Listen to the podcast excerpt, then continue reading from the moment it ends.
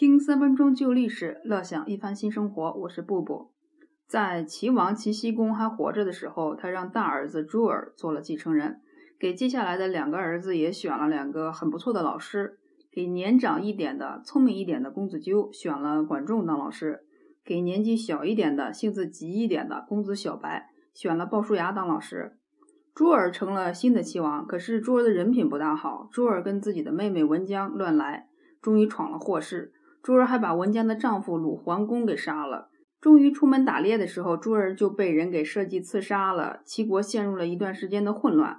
齐国乱的时候，公子纠就逃到了妈妈的老家鲁国。小白的妈妈是魏国嫁过来的公主，小白就逃到了莒国。莒国是小白妈妈老家的好邻居，在那里暂避一时。齐国内乱很快就平息了，全国上下都等着哪个君主能回来主持正道。小白就从莒国借了点兵，连夜的赶回去。消息传到还在鲁国避难的公子纠师徒那里，小白已经在路上了。管仲他本身也是一个著名的神射手，管仲手拿着弓箭就上路了。他这是去要拦住小白，一路的狂奔，在山东即墨一带，管仲遇上了小白，管仲就比较镇定的去靠近小白去谈话，谈一谈齐国的未来，谈一谈彼此的理想。管仲就趁着小白不注意。抽出一支箭来，近距离的朝小白射去，小白立马就中箭倒地了。管仲看小白的队伍陷入一片混乱，趁机就逃走了。鲁国一听小白死了，就大大方方的派了一些军队护送公子纠慢慢悠悠的回齐国。公子纠进入齐国境内的时候，才发现小白已经工作一个星期了。鲁庄公就纠结了，怎么办呢？跟大夫们商量商量，那就把公子纠给杀了吧。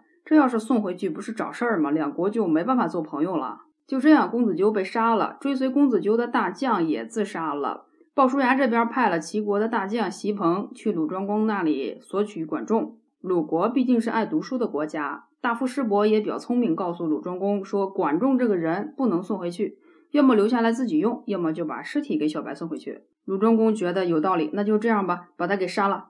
齐国的席鹏就过来威胁这个鲁庄公说，这个人是我们新君的仇人。我们的君主差点丧命在他的剑下，我们君主对他是恨之入骨，一定要亲手杀了他。你这要是把尸体给拖回去，跟没杀有啥区别？鲁庄公一听，觉得有道理，毕竟自己也是小国的君主，被吓了一下，就把管仲给装进囚车，打包了公子纠的头，一起交给了西鹏，带回了齐国。鲁庄公心情平静之后，又想一想刚才的情形，觉得不行，派人马上追回来。可是已经晚了，没有追上。